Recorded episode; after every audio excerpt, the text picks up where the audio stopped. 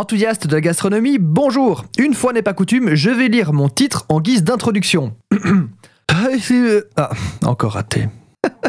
non, aujourd'hui nous allons voir pourquoi certains vins ne sont pas véganes. Donc, petit rappel, le véganisme est une philosophie qui consiste à supprimer de son paysage tout aliment et produit issu de l'exploitation animale. Donc, premier degré, pas manger d'animaux. Logique, on a compris. Deuxième degré, pas de produits issus d'animaux. Donc euh, les œufs, le lait, le miel, la fourrure. Ok, on a déjà fait un épisode complet là-dessus. Mais le vin, cette fermentation de jus de raisin, on ne peut s'empêcher de penser que c'est par nature et par définition vegan, comme le jus de pomme ou les spaghettis ail et piment par exemple.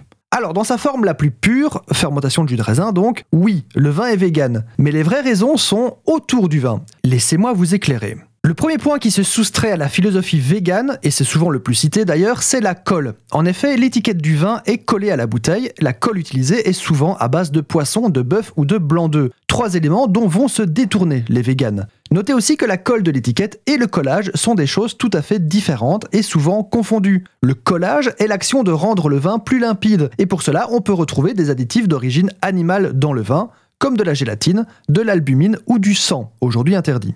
Le berceau du vin, c'est la vigne. Or, pour entretenir et soigner les pieds de vigne, les viticulteurs sont parfois amenés à utiliser des canards, par exemple, notamment pour manger les insectes indésirables.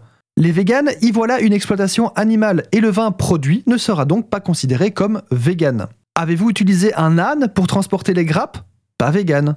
Une dernière chose, encore relative à la vigne, les engrais peuvent ne pas être véganes. On utilise en effet du sang séché ou de la corne broyée pour aider à la croissance.